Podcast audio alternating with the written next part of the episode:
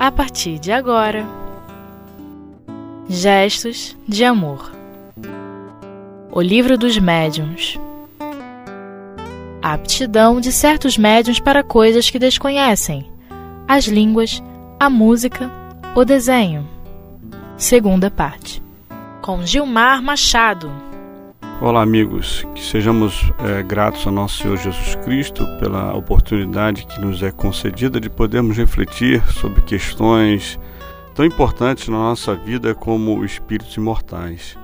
Nesse momento, nós vamos refletir em torno da mediunidade, mais especificamente o livro dos médios, no seu capítulo 19, no item 223, perguntas de 20 a 23 o capítulo 19 ele trata do papel do médium nas comunicações espíritas e esses itens que nós vamos abordar tratam mais especificamente da aptidão de certos médios para as coisas que desconhecem, línguas, a música e o desenho.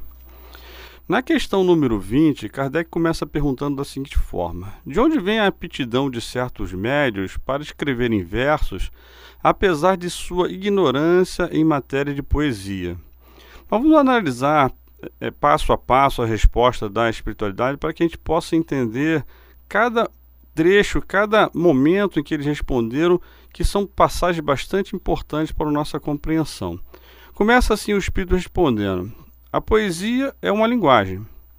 Eles podem escrever em versos, como podem escrever numa língua que desconhecem. Então a gente pode perceber nesse primeiro momento que é, como sendo uma, uma linguagem, o, o médio ele pode transcrever o pensamento do espírito através da, da poesia. Assim como ele poderia é, transcrever esse pensamento através de uma língua, preferencialmente, é lógico, a língua que ele conhece nessa encarnação, né? mas a poesia também seria uma outra forma de expressão. Então, é, a gente pode perceber também que, na verdade, essa ignorância ela pode ser aparente. A gente vai perceber na continuidade da resposta que uma das possibilidades é justamente essa ignorância aparente. A gente lembra, por exemplo, nessa questão da, das linguagens desconhecidas, o caso do, do, do, nosso querido irmão Chico Xavier, quando respondeu a um pai judeu né, em hebraico. Será que Chico efetivamente desconhecia essa língua? Então é, é, é, exatamente a mesma coisa acontece com a poesia. Então, ela sendo uma forma de expressão, nada muda em relação à forma com que o médium vai se expressar. Continuando a, continuando a resposta da espiritualidade, diz assim ainda: E depois eles podem ter sido poetas numa outra existência. Olha só, aqui ele já nos alerta a uma possibilidade bem forte para essa versatilidade do médium responder em forma de poesia. Ele pode ter sido um poeta. Então a gente sabe já na nossa nos nossos estudos que nós somos espíritos imortais. Então tudo que adquirimos, tudo que conquistamos, tudo que efetivamente nós aprendemos verdadeiramente, isso fica registrado em nosso perispírito. E isso pode ser acessado de uma forma é, é, quando efetivamente tem um fim útil, na verdade, né? Então, é, na verdade, quando Kardec falou que é, eles tinham essa ignorância, na verdade, Kardec já tinha o conhecimento dessa possibilidade. Na verdade, ele fez essa pergunta para que ficasse registrado para os, os novos estudantes da doutrina que a gente, tudo que a gente adquire, não se perde com as novas encarnações. Né? Então, continuando a resposta, a espiritualidade diz o seguinte: E como já vos dissemos, os conhecimentos adquiridos nunca se perdem para o espírito. E isso é confortador, meus irmãos. Isso nos fortalece diante da certeza da imortalidade e da certeza de que a gente não perde nada do que aquilo que a gente conquista. Isso faz com que a gente perceba que é, tudo que a gente efetivamente adquire de virtude, adquire de qualidades, nós iremos levar conosco e jamais perderemos. E é interessante que isso pode ser acessado. Kardec, no livro dos Espíritos, ele perguntou à espiritualidade se nós poderíamos ter acesso às nossas encarnações mais remotas. E a espiritualidade responde que sim, inclusive os nossos pensamentos, ou seja, até os nossos pensamentos, eles ficam registrados no nosso perispírito, podendo ser acessados quando tiver um fim útil. Continuando a resposta que a espiritualidade é, dá a Kardec, diz o seguinte: o espírito, é, falando sobre o médium, né? O médium é, ele não perde as suas aquisições como espírito, o qual deve chegar à perfeição em todas as coisas. Então, lembrando bem aqui a questão da palavra perfeição aqui, o espírito se refere aqui, que Kardec também já havia é, alertado sobre essa questão no livro dos Espíritos, a perfeição relativa. Então, é, é, faz-se necessário que é, nós aprendamos, conforme a gente vai tendo as nossas vivências né, reencarnatórias, no caminho à perfeição relativa, ou seja, a lei de progresso. A gente sabe e já estudamos que a lei de progresso ela vale para todas as criaturas. Então, nesse caminhar, nessa nesse progresso, nós vamos adquirindo virtudes, adquirindo é, aprendizados que jamais se perderão. Ainda continuando a resposta dada pelos espíritos a essa questão número 20, o espírito diz o seguinte: então, o que eles têm sabido lhes dá, sem que desconfie, uma faculdade de que não dispõe no estado comum. Ou seja, no estado de vigília, no estado comum, o médio não se dá conta que ele tem essa possibilidade, que ele tem essa faculdade. Por quê? Porque naquele momento não é útil para ele. Ele não precisa daquela faculdade. No seu projeto encarnatório não houve necessidade que aquela, que aquela faculdade é, aflorasse. Então, num certo momento, no caso aqui especificamente na comunicação mediúnica, os espíritos fazem com que o médio é, acessem os seus arquivos do passado, né? E assim a comunicação seja dada com um fim útil, como aconteceu efetivamente naquele caso lá do, do pai, né? No pai judeu sendo confortado, né? Após o, o desencarne do seu filho, né? Na questão número 21, Kardec faz a seguinte pergunta: o mesmo acontece com aqueles que possuem uma aptidão especial para o desenho e para a música? Resposta da espiritualidade: sim, o desenho e a música são também maneiras de exprimir o pensamento. Ou seja, se nós, numa certa encarnação, nós desenvolvemos uma aptidão para o desenho, ou para as artes, ou para a música, aprendemos aquela arte, aprendemos aquele conhecimento, vale a mesma coisa que nós já conversamos anteriormente. Isso automaticamente fica registrado em nosso perispírito e irá nos acompanhar por toda a eternidade. Sempre que houver um fim útil, sempre que houver uma necessidade, e, efetivamente esses arquivos perispirituais serão acessados e poderão ser usados. Sempre e repetindo, na obra de Deus, tudo precisa ter um fim útil, né? E e é confortador interessante também que a gente é, acaba com um certo preconceito que a nossa sociedade tem de que há uma idade para a gente começar a estudar, uma idade para a gente aprender coisas e justamente essa resposta da espiritualidade vem nos, nos dizer que efetivamente isso não acontece. É, tudo que nós lemos, tudo que nós aprendemos fica armazenado em nosso perispírito. Então não é porque nós começamos a estudar ou começamos a aprender algo é, próximo ao nosso desencarne, tudo aquilo que nós aprendemos será perdido. Aqui justamente mostra o contrário. Na continuidade da resposta da, da questão número 21, os espíritos ainda dizem o seguinte: os espíritos servem dos instrumentos que lhes oferecem mais facilidade. É uma resposta mais ou menos óbvia, mas que é, faz-se necessário esclarecer. Se eu tenho dois médios, já considerando que a, a questão da aptidão fluídica, tanto de um médio quanto do outro, seria é, possibilitaria a comunicação com aquele determinado espírito, considerando essa parte, é lógico que, por exemplo, se eu tenho um, um médio com um arquivo perispiritual que tem aquele recurso que eu necessito para dar minha comunicação e o outro não, é lógico que eu vou preferir aquele médio que tem aquela vivência anterior.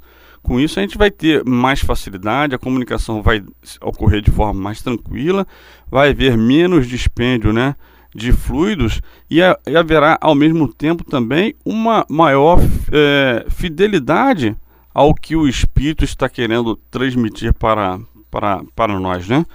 É, não também atentando para o detalhe também que o não haver o arquivo perispirítico, né, aquelas informações necessárias, aquela aptidão, também não é impeditivo para que o espírito possa se comunicar ou o fenômeno possa acontecer.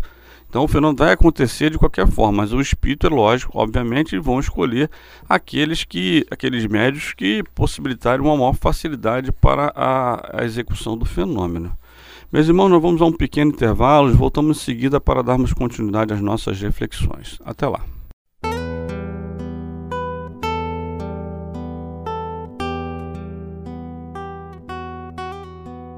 Gestos de amor.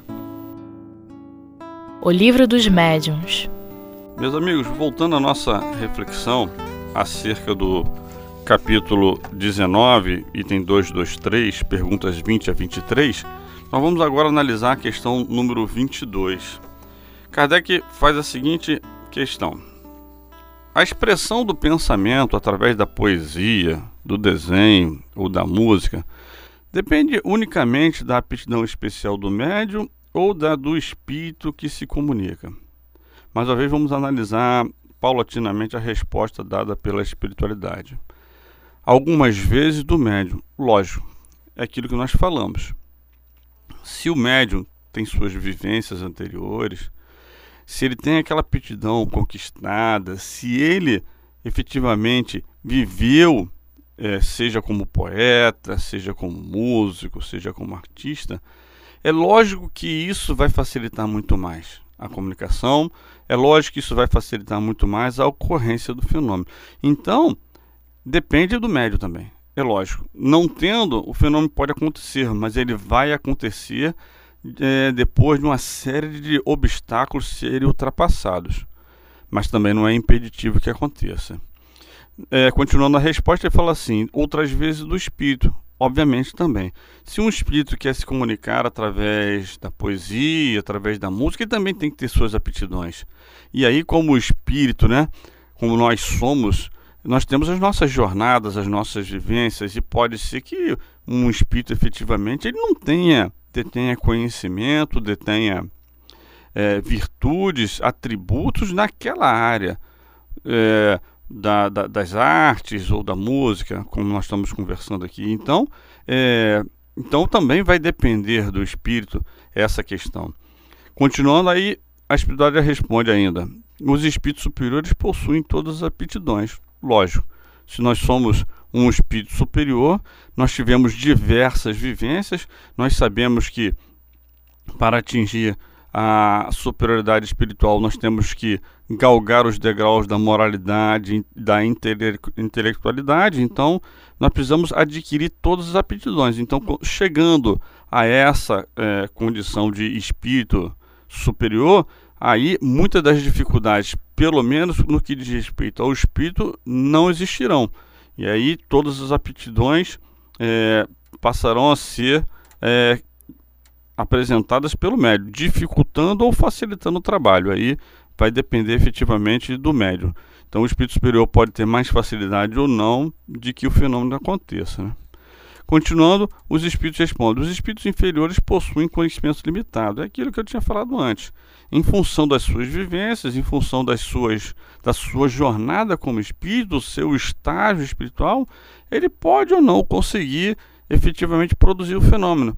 O médium pode até ter o seu arquivo perispiritual, aquelas informações necessárias à ocorrência do fenômeno, mas aquele espírito ainda na sua jornada de crescimento espiritual pode não ter conhecimento, efetivamente, o conhecimento necessário para que o processo aconteça. Então, vai haver dificuldades eh, em função das limitações daquele espírito que está eh, tentando né, eh, se comunicar. Na questão 23, Kardec nos é, pergunta à espiritualidade o seguinte: por que o homem que possui um talento transcendente numa existência não mais o possui na, é, na existência seguinte? Conhecimento transcendente, não conhecimento superior, acima da média, acima do normal, né? E aí, a primeira parte é interessante, a resposta da espiritualidade. Eles dizem: nem sempre é assim, pois muitas vezes ele aperfeiçoa numa existência o que iniciou numa precedente.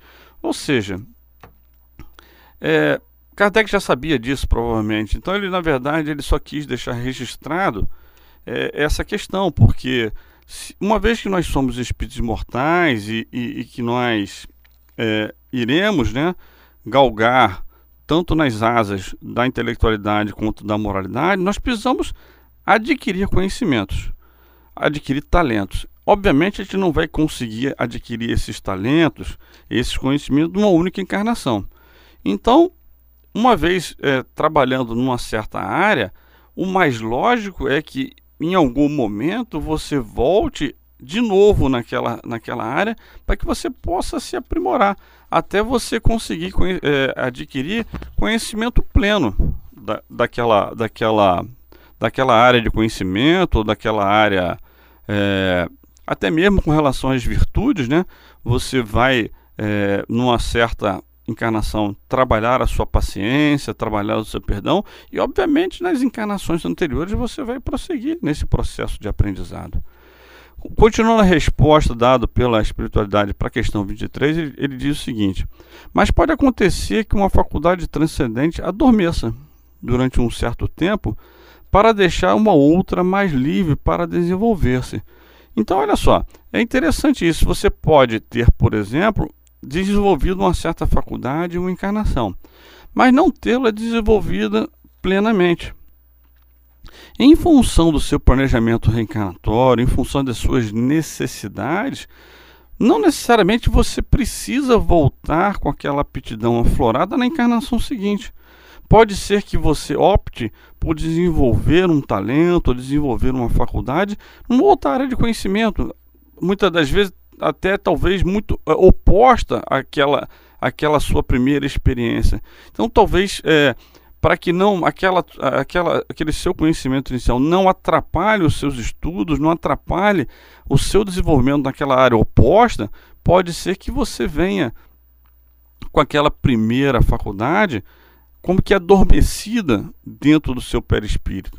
Nós podemos citar, por exemplo, um, um, é, se você desenvolve numa encarnação a área artística e você adquire grande sensibilidade, mas não completamente desenvolvida, e vamos dizer que na, na, na encarnação seguinte você gostaria de, de desenvolver, é, se desenvolver na área científica.